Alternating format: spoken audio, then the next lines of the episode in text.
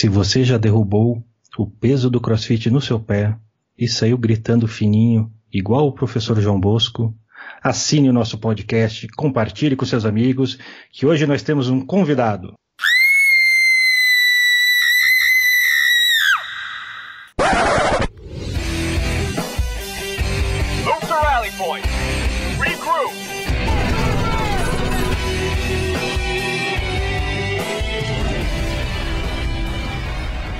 Seja muito bem-vindo, caro ouvinte, ao TACMED Podcast, o primeiro podcast sobre a PH de combate e a PH policial do Brasil. E neste quarto programa teremos convidado, mas não vamos falar dele ainda. Eu vou dar minha bo meu boa noite aqui para o Doc. Boa noite, Doc. Boa noite, Aranha. Tudo bem? Tudo tranquilo. Como é que está aí? Tudo certo também? Eu, feliz de ter um convidado excelente hoje aqui com a gente. Aranha, apresenta ele pra gente, hein? Vamos lá, a gente está aqui com nada mais nada menos que o professor João Bosco. Ele é jaguar da CORE da Polícia Civil de Minas Gerais, perito criminal da Polícia Civil de Minas Gerais, professor, mestre em engenharia elétrica, instrutor de armamento e tiro pelo Departamento da Polícia Federal, palestrante, escritor do livro Balística Aplicada aos Locais de Crime, pela editora Milênio, tem três cursos no Senasp e ainda faz crossfit. Confere, João, é isso mesmo? Confere, é isso mesmo, meu caro. Principalmente a parte do crossfit. Essa é a maior verdade de todas aí. O Doc, o Doc tá querendo treinar comigo, vamos ver se ele vem. Nada, quero primeiro aprender a ser cozinheiro, que nem você, e depois aprender ah, crossfit. É, é uma, uma homossexualidade de cada vez. Exatamente. Acabei de fazer um frango xadrez aí. Se tiver, tiver afim, tô servindo aqui. Bem-vindo, João. Obrigadão, meu amigo. Valeu mesmo. É, para mim é uma grande honra participar desse programa. Eu já tenho admiração profunda pelos senhores. O Doc, ele foi meu instrutor no, no curso de operações policiais que eu fiz aqui na Core. É, foi a primeira edição do COP aqui de Minas Gerais, né? E, porra, na hora que ele chegou lá, eu já colei nele e comecei a debulhar um monte de coisa pra cima dele, perguntando um monte de coisa porque eu já tinha, já estudava, né, o assunto. E aí, na hora que a gente começou a conversar, o Santos já bateu e aí foi muito bacana. De lá para cá é só amizade. Excelente, aprendi muito com o João. O João, professor de, de mão cheia, a parte de física dele é sensacional, coisa que como médico eu fugia, né? Antes de entrar na medicina a gente foge de física e matemática para ser médico, né? E aí ele conseguiu me ensinar várias coisas muito interessantes, ainda tem muito que aprender, mas agradeço cada conversa que eu tenho com ele. É muito bacana isso, Doc. A gente, quando, logo no começo da nossa conversa, já deu para a gente perceber que a gente tinha conhecimentos complementares, né? Eu, como eu vim de uma formação de exatas na parte de engenharia e eu dou aula de física desde 17 anos, eu tentei trazer para o nosso mundo da balística esses conhecimentos da física. E, e, hoje eu cheguei à conclusão que não tem como a gente falar de, falar de balística sem falar de física. A gente precisa é realmente ter algum conhecimento na área. Perfeito. As nossas conversas sempre foram muito complementares, de duas visões diferentes sobre o mesmo tema, né? É, muito, foi, é sempre muito bacana de ouvir. Não, e é interessante que a gente vê um monte de gente querendo discutir balística e falando, não, isso não tem nada a ver com física. Gente, tem tudo a ver com física. É a mesma coisa que você falar, não, que balística terminal não tem a ver com medicina. Tem tudo a ver com medicina também. Tem que ter algum conhecimento de mínimo, né, de fisiologia, de anatomia, para a gente poder tratar isso com uma certa profundidade, né? Corretíssimo. Perfeitamente, professor. E aí, a gente, aproveitando todos os programas anteriores que nós fizemos, principalmente os voltados à balística terminal, a nossa ênfase foi muito na parte da medicina. E ter a sua presença aqui com esse conhecimento vai ser muito interessante. E a gente queria aproveitar para poder tirar a dúvida com você o seguinte: as dúvidas que aparecem nos seus cursos, né, nas suas explanações, as dúvidas que você colocou no livro também, uh, sobre balística, e aí pode até, não, não, necessariamente só sobre balística terminal, mas alguma outra balística que você queira comentar também. Geralmente, o que, que ocorre? Geralmente as pessoas vêm com conceitos muito antiquados e muito cristalizados, que são baseados no que a gente vê em filme, no que a gente ouve falar do cunhado do fulano que contou uma história assim, assim assado, ou seja, é, conhecimento, é, conhecimentos que não têm uma base sólida. Então, aqueles conceitos que a gente vê em filme, o cara toma um tiro e sai voando, o cara toma um tiro e sofre um impacto, é, e, e, muita coisa que o Doc também deve ter ver na área dele, lá da medicina, né? O cara toma um tiro e cai imediatamente, sendo que não foi um tiro numa região que causaria isso aí. Então a gente vê muito, muita, muito folclore, né? Acho que a palavra ideal para isso aí é folclore realmente. E, mas me conta uma coisa, é, João, quando a pessoa recebe um tiro pô, de uma 45, o cara não sai voando, não recebe um tiro de um 44 Magno, que nem no, nos grandes filmes, nos antigos filmes, ele não sai voando? pois é, eu, esse negócio é muito engraçado, porque a gente tem essa noção dos filmes, né? No filme o cara toma o um tiro, quando convém o cara sai voando, e quando não convém o cara não sai voando, né? E aí eu tinha um, um belo dia, Eu falei assim, cara, vamos estudar isso aqui fisicamente. Eu conversando comigo mesmo, porque sabe como é que é, né? Para ser engenheiro tem que ser meio doido. Então eu, eu tô cumprindo essa cota aí. E aí eu fui e falei assim, conversando comigo mesmo, cara, vamos estudar é, qual que vai ser o impacto que o cidadão realmente vai sofrer. E aí eu peguei como referência o calibre .45 ACP, né, que é um calibre clássico, inclusive eu adoro o 45 ACP, e que as pessoas falam, né, que tem um, um impacto muito grande, o pessoal fala que o 9 corta e o 45 joga para trás, né? Aí eu resolvi fazer os cálculos para o calibre .45 ACP. E eu baseei, né, eu fiz os cálculos todos usando os conceitos da física de conservação de momento linear. Aí eu, eu, eu, coloquei um cidadão com peso de 75 quilos, né, que é uma pessoa relativamente leve, pelo menos para o meu padrão, né, e fiz os cálculos e calculei que se toda, como, como o pessoal costuma dizer, se toda a energia, entre aspas, fosse entregue para o cara, para o alvo, quanto que ele seria arremessado para trás? Fiz os cálculos para um projétil de 230 grains, padrão de 45 CP, e nisso aí a pessoa era arremessada para trás a uma velocidade de em torno de 5 centímetros por segundo. Ou seja, em meio segundo a pessoa ia 2 centímetros para trás. Supondo que ela tivesse num piso sem atrito. Ou seja, isso é nada, cara. Não é nada. Isso aí a pessoa nem sente o impacto do tiro praticamente. Então, é, quando as pessoas vêm, ah, eu estou usando essa munição expansiva aqui porque eu quero dar uma pancada e na próxima vai ser uma volta porque eu quero cortar. Eu falo assim, cara, não tem nem uma coisa nem outra, não é bem assim. Só que as pessoas querem discutir isso comigo sem base na física, aí não tem jeito. Entendeu? E, fal e falando nisso, João, esse, isso que você falou de momento linear, foi uma coisa que Sim. a gente aprende na escola, você, você reforça isso e é muito interessante. Explica um pouquinho o que é esse momento linear para o ouvinte para ele entender. Pois é, esse é um conceito físico que as pessoas vêm na escola e simplesmente não esquecem, porque ele é muito pouco intuitivo. O que as pessoas, todo mundo, é, quando vai estudar balística, quando vai falar sobre balística, fala é da tal da energia. A energia, o pessoal fala, ah, um projétil de calibre 357 tem muito mais energia do que o do 45, do que o do 9, e as pessoas se fiam muito a questão da energia. É, sendo que quando a gente quer medir a quantidade de movimento de um corpo ou o impacto que aquele corpo produz, a grandeza física que a gente usa não é energia, é o momento linear. São grandezas que estão de certa forma relacionadas, só que são coisas diferentes. É mais ou menos o seguinte: é, o momento linear seria, vamos colocar como equivalente, velocidade, a, a aceleração de 0 a 100 km por hora de um carro. E a energia é a quilometragem percorrida. Se eu quero é, medir o desempenho de um carro, eu quero, quero saber se eu vou comprar um Fusca ou quero vou comprar uma Ferrari pelo menor desempenho. Eu vou me basear em quê? Na velocidade de 0 a 100 ou vou me basear no quanto aquele carro já rodou? Se a gente for pensar dessa forma, for fazer esse paralelo aí com o veículo, a gente vai ver que esse negócio de medir quanto o carro já rodou não vai me dar o desempenho, e sim a velocidade de 0 a 100. A mesma coisa é momento linear e energia. Energia é quanto o carro rodou e momento linear é quanto que ele vai de 0 a 100. Vamos colocar dessa forma. Então, esse conceito físico de momento linear para as pessoas ele é mais difícil da gente poder passar. É, assim, colocando aí na, como fórmulas, né? O, o, nosso amigo Lira lá do Depois de Brasília adora falar de fórmula, né?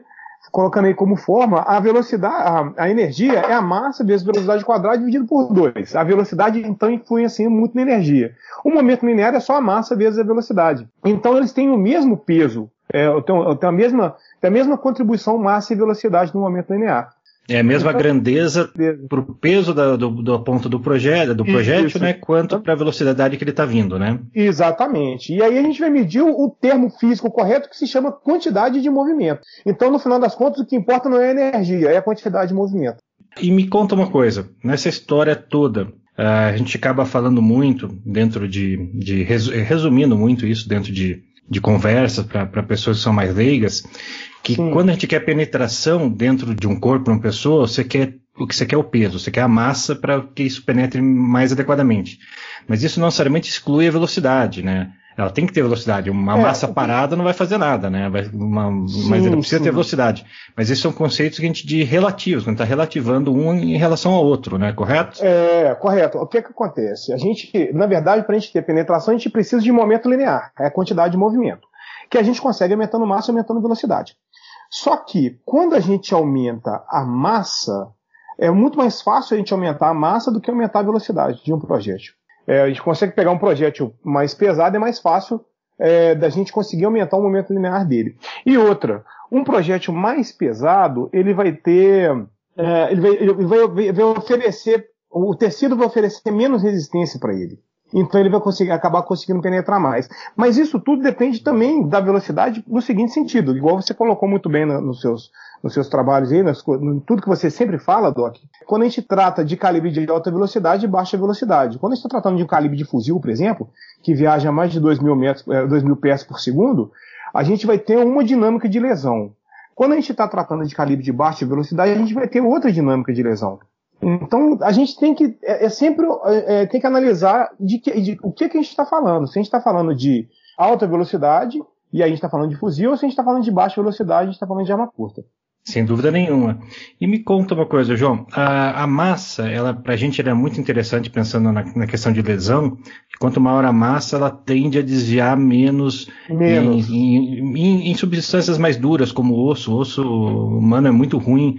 Ele acaba fazendo, fazendo desvios, tanto quanto, quanto o vidro, né? O vidro faz isso. Agora, me, me, explica um pouquinho sobre a questão do material do projétil. Tem material que é mais maleável que outro, que, que ele consegue absorver mais energia e, e, e absorver mais essa troca de energia para fraturar um, um osso ou um quebrar um vidro, isso faz com que ele desvie menos. Como que funciona isso? Como que funciona essa troca de, de maleabilidade de um tecido para o outro? Ele aceitar ficar um pouco mais deformado para poder manter a, a linha de, de, trajetória dele. Como funciona isso? Na verdade, a gente está tratando da dureza do material, né? não é nem questão de, de energia propriamente dita. A gente está falando de, da, da resistência que aquele material vai oferecer para aquele meio que ele está percorrendo. Vamos imaginar o seguinte: imagina que você tem uma bolinha de ping-pong, que, é que é leve, e você pega uma bolinha do mesmo tamanho de chumbo, que vai ser bem mais pesada. E você arremessa as duas. Você arremessa a de chumbo e arremessa a de ping-pong. Mesmo que você arremesse de ping-pong com muito mais força do que você arremessou a bolinha de chumbo, a distância que a bolinha de chumbo vai alcançar vai ser maior. Por quê? Como ela tem maior massa, ela tem mais, mais facilidade de romper aquele meio. E a bolinha de ping-pong não. Porque a força contrária que o meio vai fazer é muito próximo da massa dela. E aí acaba que, que ela não consegue ter um alcance muito grande. É a mesma coisa o projétil dentro do corpo. João, deixa eu fazer uma pergunta para você. Estou pensando na questão de, de mabilidade de, de materiais, essa troca de energia quando encontra, existe esse contato e o desvio dele. Então, pensando assim numa bolinha de, de, vidro, uma bolinha de gude de vidro, imagina que essa bolinha de gude, ela, ela não se quebra, né, pra, só para esse exercício mental nosso. Sim. E eu vou arremessar também uma, uma, bolinha de gude, mas de chumbo, e que também esse chumbo não, ele, obviamente ele é mais maleável, mas ele não perca massa. Então ali, os dois mantêm a massa, não se quebram, mas eles podem ser, um não é maleável e outro é maleável. Sim. Quando eu, eu arremessar essas duas bolinhas num corpo que pega exatamente no mesmo lugar, com as mesmas situações, e por exemplo pegar um osso, que é, um, que é uma região bem dura, que é a parte cortical do osso, é, ela é bem rígida, é, a, a, tendência de qual das bolinhas é desviar mais dessa, de, desse osso, batendo nesse osso, se tiver algum tipo de angulação. Entendi. Ó, supondo que a gente não tenha é, perda de material nem das bolinhas nem do osso, né? Ou seja, que o osso não se fragmente nem as bolinhas se fragmentem. É, a gente vai ter a tendência maior da bolinha com maior dureza desviar mais, tá? Deixa, eu, já, deixa ah. só voltar um pouquinho na tua resposta, mas é. imagina que o osso fragmenta também, né? Ele vai ter um, certo, um grau de desvio, né? Até o momento que ela consiga ter energia para romper essa parede dura e se, e se quebrar em vários pedaços, que é aquela fratura comunitiva que acontece nos ossos. Não, mas o que acontece? Aí, nesse caso, a gente vai ter uma diferença grande do tipo de colisão que a gente vai ter, tá? É, como se, no, no, caso, o osso colisão elástica e inelástica, né? Exatamente, exatamente. Uhum. O, o, osso, ele vai, a, a, bola de vidro vai se fragmentar com mais, vai, vai fragmentar o osso com mais facilidade que a bola de chumbo por causa da dureza do material. Agora, supondo que nos dois casos haja fragmentação, a tendência do desvio do, da bolinha de chumbo ser menor, vai ser uma, vai, vai ter mais tendência de ser menor o desvio da trajetória da bolinha de chumbo. Por quê? Por causa da deformação que ela vai sofrer. É, é o que a gente observa, por exemplo, quando a gente tem ricochete de tiro. É um ricochete de tiro de um projétil que seja mais rígido do que de um projétil que seja mais é, maleável do que o, o local onde ele está impactando, é, é, é, maior, entendeu? Um projétil mais rígido desvia mais quando ele bate uma superfície menos dura que ele. E um projétil mais maleável vai desviar menos. Por exemplo, um tiro angulado, um tiro, um, você dá um tiro uh, contra a superfície, um, contra um, um, piso de concreto. O projétil, mesmo que você tenha uma angulação maior, o projétil sai numa angulação bem menor, justamente porque ele é muito mais mole do que a ponta onde ele está atingindo. Então a gente tem um desvio é, menor. Se ah. fosse um projétil totalmente de aço, um aço que não deforma, é extremamente mais duro que um concreto. Se ele uhum. batesse nessa angulação, em relação ao concreto que seria um pouco mais mole que ele, aí o inverso aí é aconteceria? É, aí o inverso aconteceria. Aí ele, ele, a tendência seria o projétil sair com um ângulo até maior do que o que ele entrou.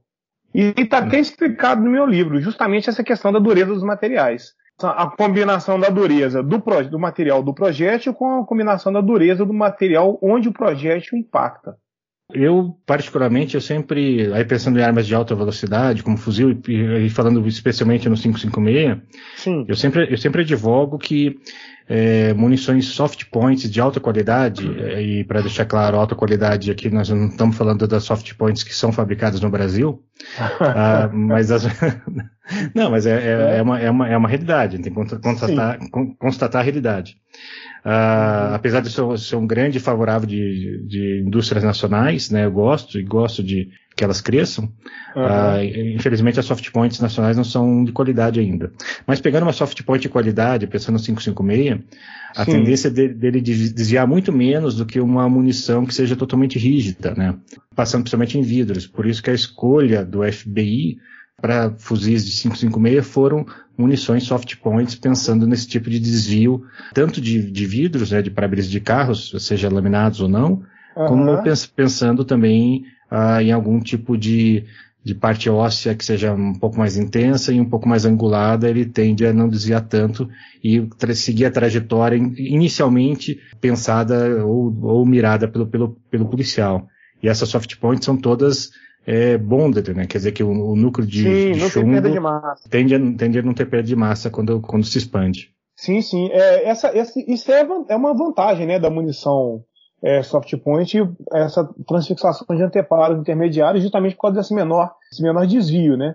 O que era para desviar, vamos colocar entre aspas, a energia que era para desviar é gasta, é gasta na deformação do projétil e ele acaba desviando menos. Exatamente. A trajetória é menor.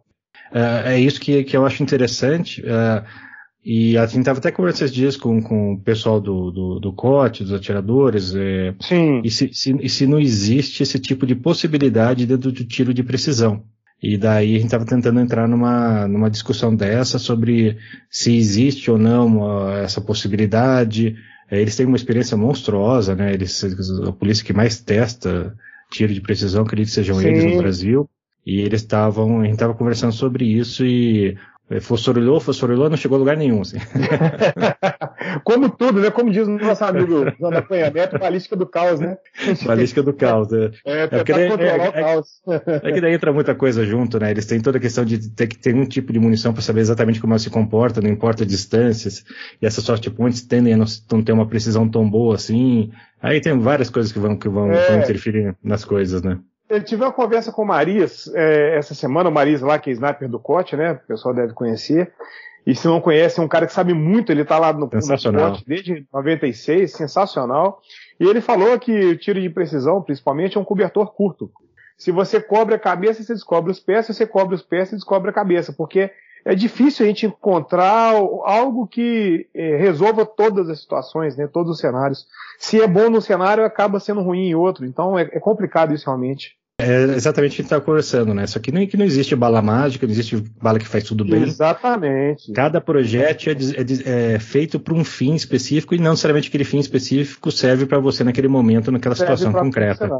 Não, o cara é. que conseguir desenvolver um projeto que resolva todos os problemas de todo o cenário, ele vai ficar milionário, porque não, não tem jeito. Não tem jeito. Fácil, fácil. É, exatamente.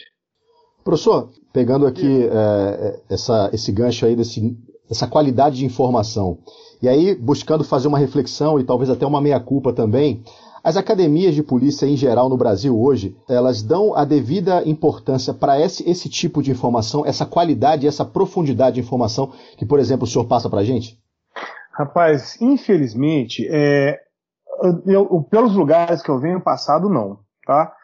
É, a gente vê que uh, são, esse meio nosso do tiro é muito difícil da gente mudar os conceitos. As pessoas estão com as coisas, sabe? Você vê, o pessoal fala de stop power até hoje, cara. Entendeu? É, o stop power já morreu há milhões de anos e até hoje o pessoal fala de stop power, fala de double tap, um monte de conceito que já caiu há muito tempo e isso a gente vê dentro de academias de polícia. Então, é, infelizmente, é, a gente não vê muito esses conceitos melhor trabalhados. E, e muitas vezes porque os próprios instrutores até não se sentem confortáveis com aquele conhecimento que eles têm e não procuram evoluir. Então, infelizmente, nos lugares que eu tive contato, eu tive uma certa resistência inicial. Mas depois que a gente vai passando e tudo, a gente vai vendo que nas unidades especializadas, por exemplo, isso aí é bem diferente. Aqui em Minas Gerais eu dou aula no curso de operações especiais da Polícia Militar desde 2008. É, eu tenho a disciplina lá, que é a balística de combate, e eu venho falando isso aí para o pessoal, e o pessoal tem evoluído bastante nesse sentido. Mas fora das unidades especializadas, realmente é complicado, e a academia de polícia, então, é mais complicado ainda. Eu tive contato bem bacana com o pessoal da, da, da, da PM de Minas Gerais, e o pessoal da Core também de Minas. Pô, o pessoal diferenciado, assim, o que eles estudam, o que, ele, o que, eles trazem de, de, novidades, vão atrás, eles são, o pessoal de Minas aí tá muito bem servido com a polícia de vocês. Pô, esse sistema que o pessoal faz da, da PM aí de treinar, o pessoal acha que é todo ano, cada dois anos no máximo, o cara tem que ficar uma é, semana de, sim, de, sim. de, treinamento, né, é obrigatório, tem que voltar da que cidade tiver para treinar. Até para ser promovido, né, o, é, o, o TPB, treinamento policial básico, é sensacional. É. Se ele não faz treinamento anual, ele não é promovido nem nada. Né? É impressionante. Exatamente. Não, só de voltar o policial para academia já é sensacional, porque o cara se atualiza em várias áreas, não só no, no tiro, mas em várias áreas. Por mais que ainda seja, é, de certa forma, precário, porque é um tempo que para muitos colegas que estão mais antigos aí não dá para atualizar, mas é um trabalho que é contínuo, né? Isso é muito bacana. E eu sou é. suspeito para falar tanto do BOP quanto da Core, porque eu sou muito colado com o pessoal do BOP aqui, eu tenho grandes irmãos lá, eu me sinto lá totalmente em casa. E aqui a Core, pô, eu sou cria da Core, né? Eu, eu fui formado pela Core, né? E, e, e muitos, é, todos os operadores da Core são assim, irmãos meus, né? Então eu sou suspeito para falar. Eu, inclusive, estou tentando ir para lá, mas é complicado porque é, a gente está com pouco perito aqui em Minas Gerais e é difícil ceder um perito para ir para a unidade de operações especiais, né? Mas quem sabe uma hora dessa eu consigo. Vai tentando que uma hora chega lá, pô. Vou, água mole imperador, né? Claro, mas é, mas é, é isso que eu, eu, eu, viajo bastante por vários estados e a gente acaba tendo contato e aulas com várias unidades policiais. A polícia do, do de Minas Gerais aí é, é muito boa, tem um, tem um orgulho é. muito grande deles aí. Com certeza. E aqui o interessante é que várias unidades especializadas aqui estão é, buscando esse conhecimento. Por exemplo, eu vou dar aula, eu dei aula ano passado e vou dar aula esse ano no curso Rotan, que é a unidade de rádio patrulhamento deles aqui. O pessoal do Tático Móvel aqui também, dei aula em várias edições do Tático Móvel aqui. Então eles são bem abertos a esse tipo de conhecimento. Eu faço, eu, eu faço parte aqui do grupo do WhatsApp dos instrutores de retiro da PM, então a gente troca muita figurinha lá. E a gente vê que os caras estão buscando. Entendeu? O pessoal está buscando muito. Isso é importante, né, cara? Porque treina, treina o policial desde a base para ter conhecimentos modernos, conhecimentos é, atualizados e que isso com o tempo e com as gerações que vão passando vão, vão levando a que não se passe informações erradas para frente. Não, com certeza. O que eu vejo de maior problema é que, infelizmente, a cada dia que passa, a, a área tática vem sendo cada vez mais relegada ao segundo plano nas academias de polícia. O pessoal, é, muitas vezes, num curso, você tem uma carga horária tremenda de outras matérias, e daquela que vai salvar o cara na rua, salvar a vida do cara na rua, ele tem um conteúdo cada vez menor. Então a gente tem observado isso, pelo menos aqui na, na, na, em Minas Gerais a gente tem visto isso aí bastante, sabe? Infelizmente. Eu não sei se é uma tendência no resto do Brasil, mas a gente precisava mudar a consciência do, do, das nossas academias de polícia até para a necessidade de maior treinamento dos nossos policiais. Você vê, nos Estados Unidos, um policial uh, lá, em várias unidades lá, é formado com 5 mil tiros na formação. Aqui você me fala alguma unidade aqui, alguma academia de polícia que forma um policial com 5 mil tiros. Eu não conheço. Pois é, eu não. Eu, e aí eu vou, eu vou, trazer várias experiências de várias pessoas que uh, se formaram com 30, 40 tiros, se formaram com. Teve gente que se formou, pegou na arma, foi entregado a arma para ele e nunca deu nenhum tiro pela, pela, pela polícia. Aí eu vou falar a minha experiência própria. Eu, eu, se eu me lembro bem, na minha formação, acho que eu me formei com, com 100 tiros, cento e poucos tiros, coisa que a gente faz em treinamento semanal no Tigre, foi o que eu fiz a minha formação inteira. Por incrível que pareça, eu não sei se estou lembrado, mas foi guarda municipal que eu vi que se formava com dois ou três mil tiros, coisas assim. Olha. Teve alguma, teve algumas guardas específicas assim que eu, que eu ouvi o pessoal falando sobre isso, mas eu não lembro qual é de cabeça. Uh, é, o, o, pessoal aí vai comentar depois, vai comentar sobre as unidades aí que eles participam e a formação deles, quantos tiros, mas é, é de modo geral é, é, é, extremamente ridículo você pensar que um CAC atira isso numa tarde, num, num, num clube de tiro, né? E o, e, a, e o policial. Muito mais, é. é. E o policial faz isso durante a formação inteira dele, né? Então é Não, complexo. Com certeza. É complicado, Doc, porque é muita coisa que a gente tem que passar por. Eu dou aula na minha academia de polícia da parte, da parte tática, né, do, da, na disciplina chamada técnica de ação policial, então a gente ensina tudo, né? A gente dá toda a parte de treinamento operacional para os nossos alunos. E é, agora, assim, eu, eu consegui, a gente conseguiu um espaço lá é, sensacional para dar treinamento para o pessoal. Você até conhece o nosso centro de treinamento avançado. Então a gente está conseguindo evoluir nesse sentido de logística. Mas o problema é realmente carga horária. Eu queria, por exemplo, ter a oportunidade de ter uma aula de, de 50 minutos, então de uma hora, de 40, uma hora e 40 pelo menos, para falar sobre proteção balística e a gente não consegue. Ou, ou seja, o que, que, gente, que, que, o pessoal, que, que o pessoal faz nas academias de polícia? Forma policial, ensina ele a puxar gatilho e depois bota ele na rua, entrega uma arma na mão dele e um colete e fala, veste. E não fala nada sobre como que funciona aquele colete, como é que ele deve é, manutenir aquele colete, como é que ele deve até mesmo ajustar o colete. O pessoal não sabe nem ajustar um colete. Não então, sabe, não sabe. Por falta de, de, de tempo mesmo, a gente ensinar isso na academia de polícia.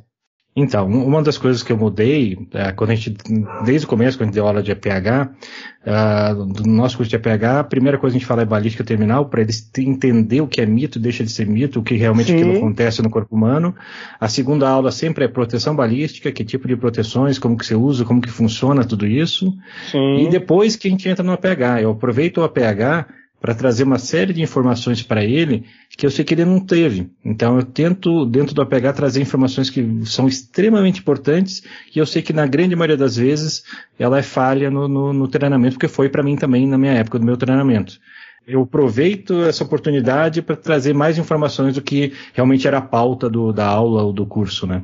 Não, com certeza. E aí a gente, é, por causa até de muitas vezes a gente não conseguir ter esse tempo para falar, a gente começa a ver as aberrações. Né? Uma coisa que eu fiz questão de falar sobre ela no meu Instagram é sobre aquela, essa, essa celeuma que o pessoal tá de cortar manta balística para colocar dentro de plate carrier. Isso aí, bicho, mostra como que o pessoal nosso não tem conhecimento de proteção balística, porque é um dos maiores absurdos que eu já vi. E o pior é que você chega numa academia de polícia, eu já eu falo isso porque eu já presenciei, você chega na academia de polícia que o instrutor de tiro está usando um colete dessa forma. Então, se um Sim. instrutor de tiro que está lá para instruir o aluno está usando um colete ou a manta balística de Kevlar cortada dentro de um plate carrier, acabou. É, é complicado demais a gente trabalhar, a gente tirar isso aí da cabeça do aluno e explicar para ele que isso aí está errado. Porque ele vai falar, ah, não, mas o instrutor falando de tal está usando. E muitas vezes, João, a pessoa cortou e não botou no, no, no, invólucro que ela vem, que é um invólucro que é protegido da luz. A luz é o maior vilão da, da, do Kevlar, ele quebra esses fios Sim. e se ficar exposto à luz, sem essa proteção que existe, proteção de umidade, de suor e da luz, a, a tendência dele falhar é alta e o pessoal não sabe disso. Não, com certeza. E, e, o pior é o seguinte, já faz, faz duas, ou seja, são duas cagadas. Hein? Uma delas é cortar. Só de cortar já avacalhou tudo porque é, a gente sabe que o colete, o ponto maior de fragilidade dele é nas bordas. E ele, os, os fabricantes eles fazem uma costura reforçada ali para fazer com que essa, essa fragilidade seja reduzida. Tanto é que eu costumo, inclusive, mostrar isso aí nos cursos que eu ministro, na parte prática. Eu dou um tiro na borda do colete, dentro dos dois centímetros até a borda, e aí eu mostro que o colete se dobra e o projétil entra no corpo. Então, mostrando que você não tem proteção nenhuma. Agora, o, o cara chega lá, corta o colete e não refaz, não, não tem nem condições de fazer a costura com a qualidade que o fabricante tem, e aí você reduz muito mais ainda a área de proteção do colete. Então, fora, assim, que, é... fora que o plate já reduz absurdamente a área em relação ao, a um colete tradicional, né? Exatamente. Se o cara tivesse usando pelo menos o plate, era menos mal, né?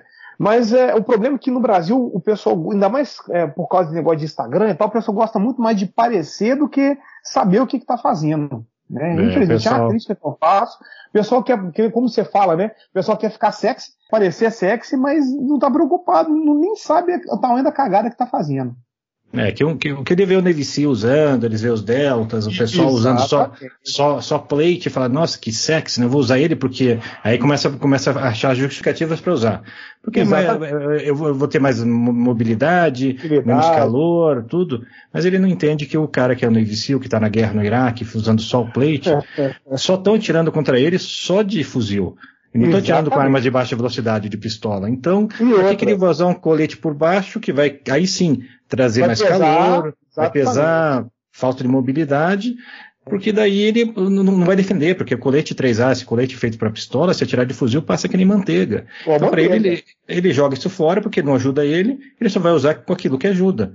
E daí o pessoal olha, olha ele, não entende, não consegue contextualizar isso para o Brasil e para a atividade que ele faz, e acaba só usando o plate. E na grande maioria das vezes, das atividades policiais normais, é, é não está tá correto utilizar isso. Está correto se você, ok, se você for se você é um policial especializado que faz mata, que daí você, pô, quantidade de peso, de desidratação, tudo isso influencia, ou se você vai talvez subir um morro e aquele peso vai influenciar tanto no seu dia a dia. Tem uma série de coisas que talvez valha a pena, né? Ou fazer uma operação ribeirinha, que Sim, fica mais difícil de se desvencilhar caso caia na água. Aí você avalia o risco-benefício de utilizar mais ou menos, menos proteção balística. Mas usar só porque o Seal fica sexy, ele quer ficar sexy igual, aí é, é que a gente fala, né? Sexy, burro e morto.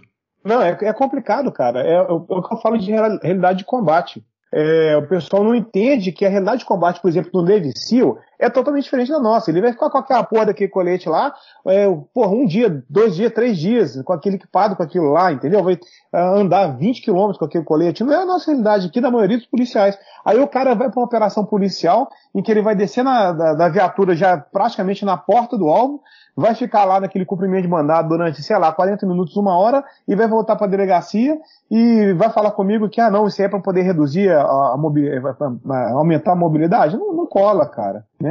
Eu falo, eu, eu mexo com o defunto o dia inteiro com colete, bicho, entendeu? O pessoal fala, pô, mas você usa colete para mexer com o defunto? Eu uso aí. Eu uso, mas, é, mas me incomoda, incomoda. E aí? E aí que eu banco aí. E aí que eu treino crossfit e a gente tá por causa disso. Esse é o segredo. É. Inclusive no crossfit tem um colete que a gente usa que é justamente simulando, fique bem claro, simulando o plate. Então o nego não vai me botar um colete de crossfit achando que tá com plate, porque não vai. Mas justamente por causa da ligação que o crossfit tem com o militarismo, então para o cara ter o condicionamento para bancar aquela carga. Né? Então, é o que eu falo. Você quer, você quer ficar com mais mobilidade com o colete? Então treina para você ficar melhor. Uma coisa que eu acho muito bacana, você falou da Core daqui, cara, e, e o, o, inspetor da Core aqui, o 02 da Core, e o 01 que é o Dr. Hugo, né? O 02 da Core que é o Marquinhos. O. Hugo é dois é caras, o, o, Mar, é, o, Marquinhos é o narigudo, Marquinhos é o é. narigudo que não vale a pena. O Marquinhos precisa de um plate só pro nariz. Ele chega, ele chega uma semana depois do nariz, mas tudo bem. Ele vai me matar depois de ouvir isso, mas tudo bem. Mas o que que acontece? Ele tem uma postura muito bacana que aqui na Core qual que é a doutrina? Usar o plate e o colete. Entendeu? Usa os dois. Não é, tá usando o plate não é para ficar sexy, é para proteger realmente, porque o cenário de combate deles é diferenciado. E os, os combates que ele lida, potencialmente é, correm risco de ser alvejado de tiro de fuzil né? Mas eles não dispensam o colete balístico por baixo, porque tem muito combate aqui com que o, o que os oponentes, o que os vagabundos estão usando é, calibre de baixa velocidade. E aí não vale a pena perder aquela área de proteção que a gente perde quando usa só o plate. Exatamente o que a gente faz no Tigre é exatamente isso. E é. muitas vezes te cria, te cria é, modularidade, né? Você pode colocar Sim. ou tirar o, o teu plate de acordo com a necessidade específica. Exatamente. Mas a maioria, das, maioria dos nossos casos a gente sempre vai com tudo, porque, ah, principalmente pensando em CQB, João, ah, em com, combates confinados, a distância de combate é muito curta. Então, sim, sim. beneficia o cara que não atira bem. Então, é. se, a, se, a, pessoa está dentro do quarto, você entra no quarto, a pessoa levanta a arma e atira, a chance de te acertar é muito alta. Porque você não, com distância pequena, a pessoa não precisa ter proficiência de tiro. Ele vai te acertar. Então, quanto mais pensando em, em, ambientes confinados, que realmente você, a, que nem você falou, as missões geralmente são razoavelmente curtas, é, é interessante você ter o máximo possível de proteção, se ser um tanque, o máximo possível, porque se realmente, ou usar escudos, caso, caso seja necessário, ou é, seja possível na missão, porque a tendência daquele tiro te acertar é alta, porque o combate Sim. é muito próximo, então você quer ser o maior nível de proteção possível, maior área de proteção coberta, né? Então você pesa muito na, na proteção, pra, porque se acontecer um combate, a tendência é alta de você ser alvejado. Com certeza. E a gente, quando está lidando com CRQB, a gente não está falando de grandes deslocamentos que aquele peso adicional iria te sugar nem nada, né? Exatamente. Você, você vai fazer uma. Não adianta você querer usar. É, não adianta você querer usar um, um equipamento que se usa para fazer um CQB, o mesmo equipamento para você atravessar a floresta amazônica. Você vai estar tá morto Exatamente. no primeiro dia. Né? Então, é, é, tudo é missão. É, você tem que avaliar a sua missão e aquilo que você, o risco-benefício de usar mais ou menos proteção de acordo com a missão que você tenha, né? Eu, eu engraçado que quando eu cheguei na perícia, eu, eu nos primeiros meses de polícia, é, eu comecei para os locais de crime aqui armado, que a maioria dos peritos aqui não usa arma. Eu comecei para os locais armado e de colete. E o pessoal me chamava de João Doido. Eles, é, doido... eles, não sabem, eles não sabem que eu vou no banheiro armado. É, exatamente. o doido era eu, entendeu? O engraçado é que os caras vão aqui na favela com uma caneta e o doido era eu, né? Então, eu, eu, por durante muito tempo eu era assim, o único aqui na perícia que, que, que treinava, que andava armado, que usava o colete e tal. Aí depois que eu comecei a dar na academia de polícia, eu consegui formar mais uns dois, e hoje é o contrário. Hoje a maioria do pessoal já está com uma postura mais, mais consciente nesse sentido aí. Porque, não, isso, isso é importantíssimo. Imagina um perito numa área fazendo análise no local Exatamente. de crime, né? E de repente. Meio da favela. No meio da favela e o cara que matou voltou lá, não. Aquele cara vai descobrir que fui eu, vou, vai indicar tal coisa. Por que, que eu vou deixar ele trabalhar? Imagina, é, é um risco extremamente viável de acontecer. Não, já aconteceu o caso concreto da, de uma colega nossa, ele fazia um local de crime na casa, e aí ela entrou na casa, o pessoal da PM tinha isolado a casa, ele entrou na casa e deu de cara com o autor do, do homicídio dentro da casa. A sorte dela é que o cara não quis fazer nada, porque se quisesse, ele podia ter pego ela de refém, podia ter matado ela, qualquer coisa assim. A partir dela, ela falou que na hora ela lembrou de mim e do que eu sempre falo com os alunos, vai preparado para o pior. Sem dúvida, sempre. É, Sempre. Eu falo pro pessoal, tem, ah, eu prefiro ter e não precisar do que não precisar, do que, do que não ter e precisar. Sem dúvida nenhuma. Eu tenho uma pergunta para fazer, e eu vou fazer a pergunta uh, mediante esse contexto da questão do plate aí, que eu achei muito interessante, e também Sim. da questão do corte da placa balística. Que você Sim. falou, cara, isso é uma aberração, não se faz isso, porque existe uma costura toda apropriada para essa borda, e é muito importante que ela exista para proteger e etc essa é, podemos dizer que essa é uma aberração, que não se deve fazer isso aí.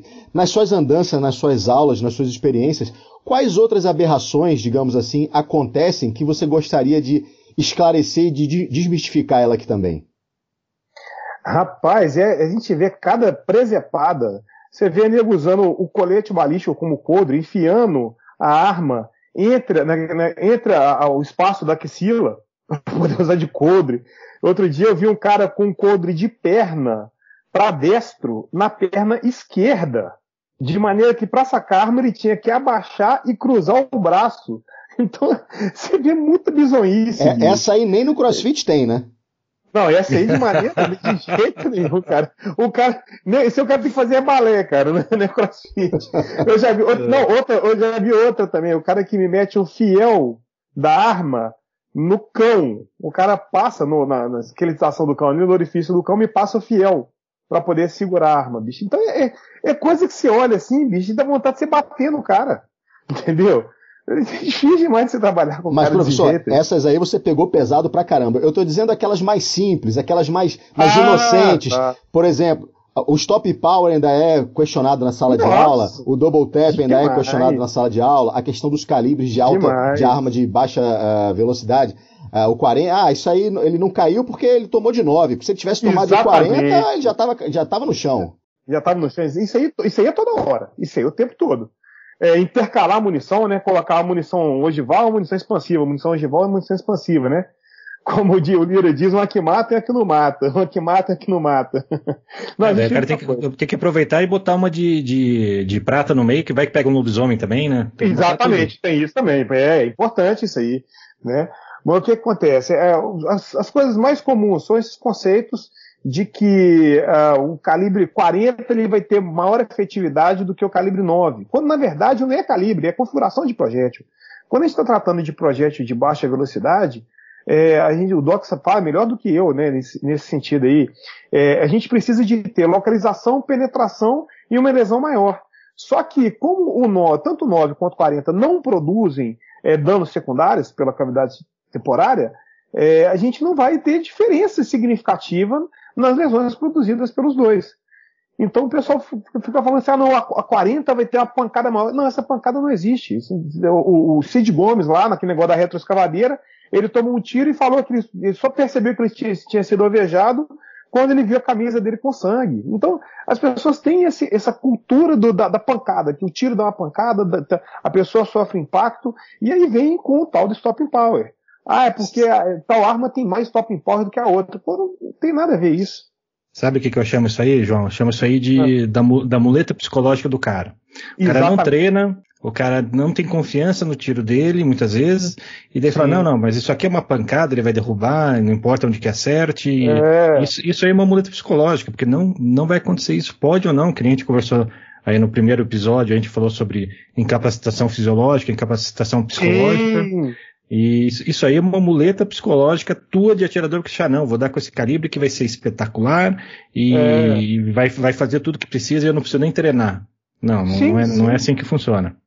É, é, o que eu costumo dizer. Se tiro parasse na pancada, se fosse o impacto do tiro que parasse, o que, que adiantaria usar o colete balístico? Porque com colete balístico, vamos colocar entre aspas, 100% da energia vai ser entregue lá para o alvo, concorda? Sim. Concorda com isso, Rodrigo? Pensa sim, bem. Sim. É? Então, se o cara tá com colete, o cara vai sofrer, entre aspas, 100% da pancada. E se, o cara, eu até postei no meu Instagram um vídeo do cara de colete tomando tiro e não sente nada, cara. Não dá nada, entendeu? Então as pessoas têm esse conceito de tiro vai dar pancada e tudo, que no, no, no final das contas não. E, e, outro, e compra outros marketings também, né? Igual aquela RIP que o, o, o Doc conhece, aquela munição hip, né? Aquela com aquelas pontinhas lá e tal, do amigo meu que ele é até bastante conhecido, que é o, Tenente Coronel Heller, que é atirador esportivo e tudo, é daqui da Polícia Militar de Minas Gerais. Uma vez ele me ligou e tal, disse, nossa, João, aqui comprei aqui um tanto daquela munição hip Aí eu falei assim, pô, que beleza, bicho, você tá com dinheiro sobrando, me dá dinheiro aí que eu tô precisando, porque você jogou dinheiro fora. Aí ele disse assim, ah, mas por que? Não presta não, velho, ela é uma bosta. Eu disse, é por quê? Aí eu fui expliquei para ele todas essas questões, né? De que ela, ela vai fragmentar demais, os fragmentos vão viajar muito pouco, não vai ser aquilo que aparece na gelatina balística, as pessoas acham que gelatina balística e corpo humano é a mesma coisa, né?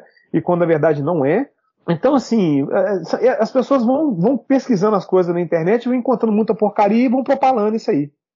Mas eu discordo aí de você, João, que digo que a RIP ah. é uma munição sexy pra caramba. É, é a munição mais sexy que tem.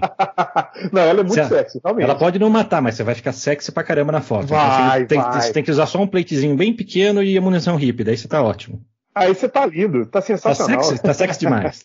Tá sexy demais, exatamente. Eu lembro, cara, de uma coisa muito engraçada. O, o Marquinhos, a gente estava falando aqui da Core, lá pros idos de 2010, eu conversava com ele, é, porque ele tava. A gente estava aqui comprando aquela munição Gold e tava assim, nossa, bicho, nós estamos comprando essa munição Gold. Eu não vou falar com o fabricante, né? Mas você sabe qual que é. é a gente está com munição Gold e tudo, assim, isso aí assim, é uma bosta. Você, ah, é? Eu quero ver se você falar isso pro pessoal da DOE de Brasília, não sei o que e tal. E eu fui e falei assim, me bota em contato com os caras que eu falo isso pra eles. E aí hoje eu tenho contato com todo, todo mundo da DOE, tá, tá, vários amigos lá e tudo, o Gaspar, o Álvaro Milhomem, o Sim, Brandão. Brandão. Uhum. Exatamente, e, e, e, eles, e, eles, concordam comigo, que ela é uma bosta. então as pessoas vão, vão comprando o que o fabricante fala e não, e não, e não, não, não realmente não se atualizam, sabe? João, fala aí pessoal da Core, como que tá nosso grande amigo, nosso Aquaman negro? Continua nadando igual o Machado sem cabo. é, se, se, o Cleito estiver aí ouvindo, um abraço, meu irmão. Você é um dos maiores policiais que eu conheço. Ô, Doc, eu vou falar com você. O, eu sou suspeito para falar do Cleiton porque nós somos da mesma turma, nós entramos junto para a polícia e somos amigos desde então. Desde tem 16 anos que a gente é amigo. E ele é um dos melhores policiais que eu conheço. Ele é um cara foda, um, um excelente operador. Nós formamos junto no COP. No COP, a, ele, você tem que ver o perrengue que ele passou na água. Ele, eu falo pra ele, negão, você tinha que ser ruim em alguma coisa, né, bicho? Você tinha que ser ruim. Se você soubesse nadar, ninguém ia te aguentar, não, velho. ele é cara, sensacional. Cara, ele é sensacional. Ele é muito bom tecnicamente na área dele, que é investigação criminal. Ele é um puta do investigador, tem, conhece muito de investigação criminal, é um excelente operador, tem um condicionamento físico excelente e tem uma humildade, humildade tremenda. É o que eu falei, só faltou saber nadar. Não pode jogar na água. É esse exemplo que eu queria pegar. Vocês estão esculhambando o Cleiton, eu vou defender o Cleiton aqui agora. Lá na pós, é, um dos maiores exemplos de resiliência para mim, e eu, eu, jamais vou esquecer isso aí, foi justamente no momento que a gente teve uma aula na piscina, junto com a moçada do bombeiro lá, Antes, e foi bem tranquila, né? É, não uhum. teve sugação, não teve nada, foi bem bacana, bem didática. Uhum. E o Cleiton, ele tinha essa dificuldade na água na, na época, né? Mas ele não se fez rogado não, cara. Ele caiu na piscina, deu os pulos dele no cachorrinho dele lá e fez toda a aula é. e foi sensacional. Ele tinha que ser ruim em alguma coisa, pô. O cara é bom em tudo, fica difícil, né? Pois é, é o que eu falei. O cara, o cara alguma coisa ele tinha que, tinha que falhar, não é possível, né, bicho? Ele no, vocês, no, no pop ele passou lá perto, mas, mas bancou. Vocês aí de Minas aí, vocês estão bem de servir demais. Olha só, você tem tem o Cleito, tem o Marquinhos, que, que veio aqui pra Core, fora todo mundo de lá da, da Core, né? Aí você tem o pessoal Isso. do Bop, aí você tem o Wallace, que veio da última pós, né? O, Wallace é amigão meu também. Pô, monstro, monstro, monstro. É, da, do Bop aí de vocês. Você tem uhum. a, do Bop também o, o, pão de queijo, né? Que a gente chama de pão de queijo. o Henrique. Né? a gente pão de queijo porque é de, é de Minas, é de Minas, e veio pro Paraná e virou pão de queijo. Virou pão de queijo, não tem jeito. Henrique é amigão meu também. É sensacional. Eu é. É, é, muito, é outro monstro, é outro operacional monstruoso. É. E você também, também é o Goiabada, né? O Vitor, né? né? É o Vitor. Uhum. Também é. Também é, do Bop aí. A dupla é, dinâmica, a dupla dinâmica. Isso aí, pão de queijo e goiabada. É o pão de, pão de queijo e goiabada, era dupla. São sensacionais, vocês estão muito bem servidos aí de, de, de Não, material é. humano aí em, em, Minas, cara. Parabéns. Graças a Deus. Agora, você tem que vir aqui pra você conhecer a sede nova do Bop, viu? Pois é, tá um cara. espetáculo, bicho. Tá um espetáculo a sede nova do Bop aqui. Não tá, assim, eu fui lá semana passada, eu deu vontade de arrumar um colchonete e morar lá, cara. Porque tá Caramba. sensacional. Tô, uma tô, área tô tremenda, você vai ver lá, dá para fazer quase o Quesp inteiro lá. Pô, que bacana. Que legal, é, não sabia. Porque, Conheci só, só, só, o antigo, né? É, o antigo é no puteiro, né? É. Era Fica esse direito, Fica esse direito aí. É porque a unidade, a sede antiga do BOP era na região meio é, boêmia aqui da, de Minas Gerais, aqui de Belo Horizonte aqui. É uma parte na Pampulha onde tem, é, vamos colocar assim, moças, né? que oferecem seus serviços na rua e tem os motéis lá, lá perto, e o Bob ficava ali no meio daquilo ali. Aí agora eles foram para essa unidade agora. Depois, depois você fala que eu fui para Minas dar aula no BOP no puteiro, daí me complica aqui em casa. e, e, tá gravado, hein? Tá gravado. E tá gravado, Vai ficar caro isso aí, Rodrigo. Vai ficar caro. Professor, deixa eu te fazer uma pergunta aqui, aproveitando que no seu Instagram você está comemorando 20 mil uh, usuários, seguidores, né, aqui no, no, no Sim, seu Instagram. E com essa pandemia, a gente teve uma releitura aí da questão das redes sociais, da questão de, das aulas virtuais, etc. Sim. Qual é a sua visão uh, sobre o profissional da segurança pública que utiliza uma ferramenta como, o, como você utiliza aqui o, o Instagram para disseminar o conhecimento? É, como é que você acha que você é visto pelos seus pares não que isso vá mudar a sua forma de pensar, mas a gente sabe que a, até pouco tempo atrás existia um certo, talvez um certo preconceito, uma certa desconfiança com esse tipo de, de, de conhecimento disseminado, não é verdade? Qual é a sua visão sobre isso aí? Sim. Rodrigo, eu penso o seguinte: é, quem quiser conhecimento vai achar. Então o pessoal fala assim: ah, mas você está ensinando isso aí para vagabundo. Cara, vagabundo não fica procurando esse tipo de coisa. Sinceramente. Né? É, e os conhecimentos que eu passo aí são, são conhecimentos que quem vai é, saber aproveitar, se eu, se eu, eu não estou preocupado se o vagabundo vai conhecer ou não, estou preocupado que meus colegas policiais conheçam e se salvem. Entendeu? Igual, por exemplo, passar conhecimento de APH é fundamental. Ah, mas o vagabundo pode usar APH para se salvar? Pode, tudo bem, mas se eu salvei um colega meu policial com conhecimento de APH, com conhecimento de balística terminal, o que importa para mim é isso. Eu acho que a gente tem conhecimento é para ser repassado, cara. Conhecimento a gente não pode achar que as pessoas não vão ter acesso ao conhecimento. É, eu não inventei a roda, Nada do que está no meu Instagram é invenção de roda, é coisa assim intergaláctica, não. São coisas que a gente consegue esse conhecimento. É só uma forma mais didática de ser passado. E aí eu vejo pelo perfil dos meus seguidores que a maioria absoluta é gente da área de segurança pública, é atirador esportivo, ou seja, é gente que está interessada nesse conhecimento é, para o bem, entendeu? Então não tenho resistência em relação a isso não. O que eu acho que a gente tem que ter uma certa é, reserva são em, em técnicas que podem ser mais, é, que podem ser, não técnicas de combate, propriamente ditas, né, das unidades de operações especiais, esse tipo de coisa. Mas o conhecimento que eu venho tentado passar, e principalmente da parte é, policial, são conhecimentos que são, são importantes que os nossos policiais tenham. E como nós já falamos anteriormente, infelizmente as academias de polícia não se preocupam em fornecer. Então é uma forma que eu tenho de tentar compensar isso aí. Você acha que as instituições privadas hoje que estão surgindo, de ótimos profissionais que estão oferecendo seus serviços, ela de certa forma é, preenche essa lacuna da, da instituição é, pública? Eu acho que sim. Se a gente pegar uma instituição de qualidade, é, eu acho que preenche sim. O problema é que a gente está jogando uma coisa que era para o Estado fornecer, a gente está colocando no, no bolso dos, dos, policiais, né? Isso aí eu acho muito foda, porque se o cara quer se especializar mais, ótimo, mas infelizmente o Estado deveria assumir essa função e não, não assume, entendeu? Na verdade, ele está ele tá indo buscando o que seria uh, o conceito basilar, quando o basilar deveria ser pago pelo deveria Estado. Deveria ser pago pelo Estado, é o que eu acho. Não, concordo plenamente. João, uh, você faz bastante lives aí, não está fazendo, né? Nessa, nessa época de pandemia Sim. também, né? Todo mundo, né? Todo, Todo mundo. mundo. Todo mundo. Me diga uma coisa, quando você vai fazer live sobre CrossFit? Ué, vamos fazer uma das vezes aí. Vamos lá. eu não sei nada. Ah, mentira, não. mentira que eu fui fazer. Não, agora, agora, agora eu vou entrar no, no momento aqui de, de, de, de, de falar que eu me escuto, que eu fui fazer crossfit uma vez sim, por é. causa do Zé. Não sei se conhece o Zé Júnior de, de, do GT3. Black? O Black, né? Uhum. Claro demais. O, o Zé ele dá aula aqui no, no, no nosso COP aqui. Eu conheço ele desde o COP 2, é um irmãozão meu. Inclusive, um abraço pro Black. O cara, assim, ele tava fazendo umas lives sensacionais com as de operações especiais. Porra, é um cara diferenciadaço, né? O que, ele é meio doido, né? Porque o cara tem quatro cotes, bicho. O que... É, ele, ele, ele, realmente tem problema mental. Tem problema então, mental. Acho que eu, eu, tive mais problema mental que ele, que eu fui na dele. Ele falou um dia que eu estava eu tava uh, em Goiânia fazendo alguma coisa, curso, alguma coisa, não lembro exatamente o que, que era. Uhum. E tinha uns dias livres, ele falou, pô, o que, que você que, que eu vou fazer? O Zé, e o Zé faz crossfit, né? Ele falou, não, vai lá fazer crossfit onde eu faço, não fala com tal pessoa, vai lá e tal. Pô, eu vou, né? E nunca tinha feito isso. Fui, faz, fui fazer três dias de crossfit, três dias seguidos. Uhum. No, no, quarto dia, acho que eu não conseguia respirar sem doer. Né? Daí eu falei, nunca mais vou, na, vou, vou, nessa merda. É por isso que o pessoal fala mal do crossfit, tá vendo? Por isso que o pessoal xinga do crossfit.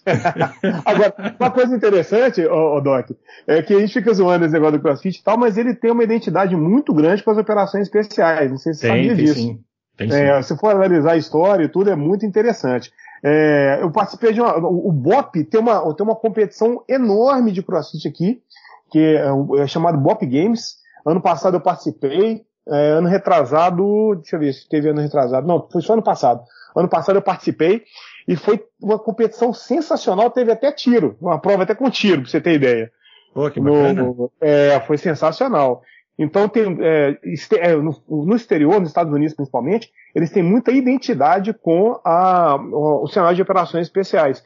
Inclusive, tem um, um, os que a gente chama de benchmarks, né?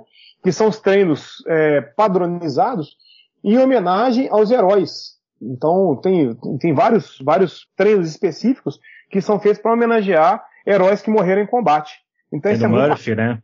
É, tem o Murphy, o Murphy é clássico, o Murphy é clássico, do, faz homenagem ao Mike Murphy.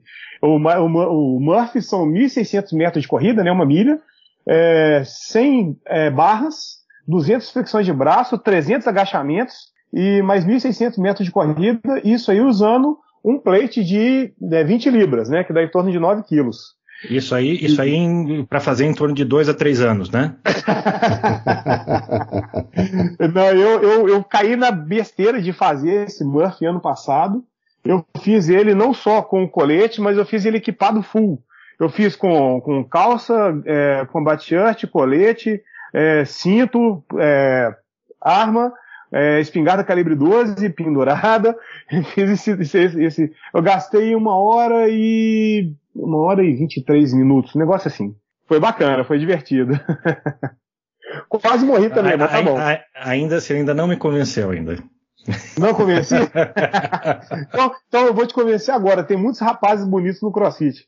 Aí, aí, era só falar isso, pô. Você demorou. tá vendo? Professor, já estamos chegando em torno de uma hora aqui desse nosso bate-papo. Parece que nem passou. Bacana. Pois e, é. E eu gostaria, Doc, aí você também fala depois, uh, as suas considerações finais aí, as suas redes sociais, enfim, a palavra é sua. Não, beleza. Então, pessoal, é, primeiramente, Rodrigo, eu queria agradecer o convite, cara. Obrigadão demais pela oportunidade. É, é, é, tanta coisa que eu queria falar que uma hora é pouco, né, bicho? Eu, eu queria falar que se deixar eu fico falando disso o resto do dia. Mas quem disse que não vai voltar? como é que eu falo muito? Ué, tô à disposição. Tô à disposição, vai ser uma honra para mim. Tô à disposição do pessoal também no Instagram. Meu perfil do Instagram é o arroba professor João Bosco. E quem quiser conhecer um pouco mais dos assuntos que eu, que eu falo, pode comprar meu livro também. É, meu livro ele foi, foi é, editado pela editora Milênio.